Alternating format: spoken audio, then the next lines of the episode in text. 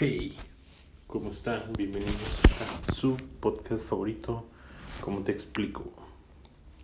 Esta vez con un episodio especial y sorpresa además para hablar sobre el origen del Día de Muertos, del 2 de noviembre.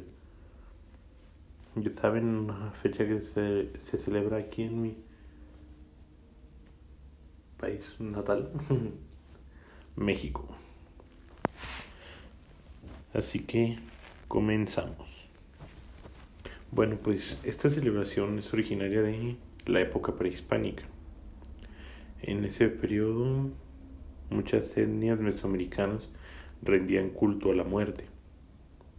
Entre ellas eh, estaban la mexica, en donde Mictecacihuatl y Mictlantelecuit disculpen, eran los encargados de definir el destino de las almas. Ambos eran señores de la Micla, o lugar de los muertos. Sin embargo, para llegar ahí, las almas debían cruzar una serie de obstáculos para conseguir así su descanso eterno. El Mictlán estaba dividido dependiendo de la forma de morir, en las formas de morir. Por ejemplo, tenemos Donatiu o Casa del Sol. Ahí entraban guerreros que habían muerto en batalla. Tenemos también Sincalco, quienes habían, morido, eh, quienes habían muerto perdón, siendo infantes pues al ser tan jóvenes se les consideraba como inocentes. Y así hay algunos otros. Para que las almas pudieran iniciar su trayecto, los vivos se encargaban de acompañarlos a la distancia a través del ritual.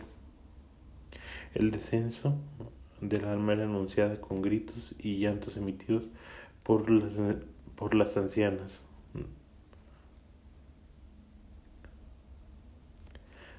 Después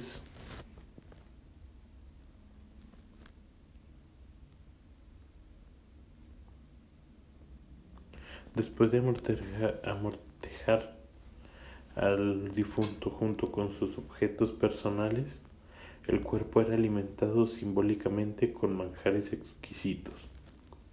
Y así después de cuatro días, cuando el cuerpo era llevado a cremar, Era ahí cuando el alma iniciaba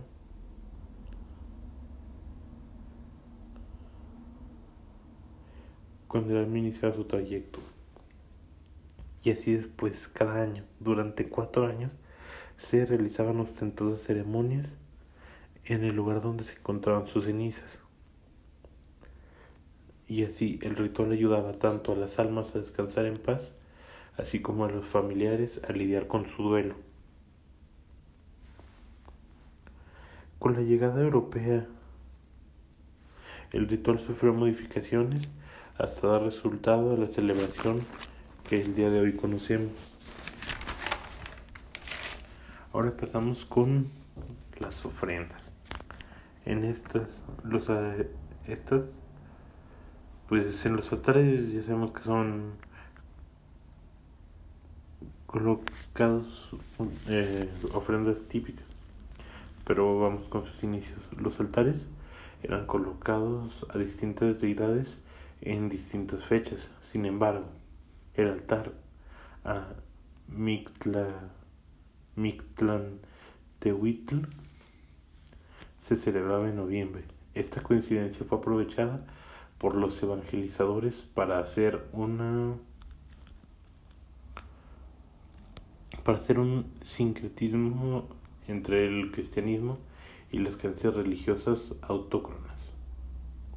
Originalmente los altares se colocaban un par de días antes del primero de noviembre, pues ahí del 30 30-31 de octubre y se dejaban hasta el 3 de noviembre. Ahora debido al esfuerzo creativo llegan a ponerse desde antes y retirarse tiempo después.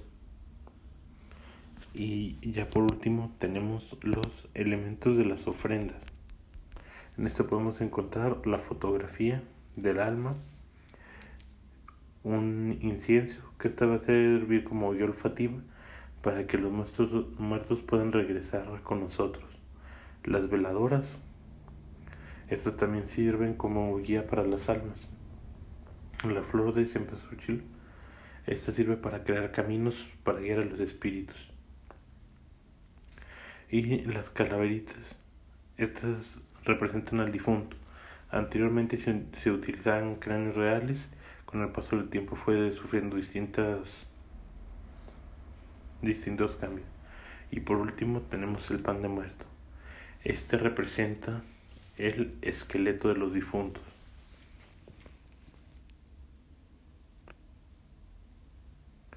Y pues eso ha sido todo por el episodio. Bueno, pues este episodio especial.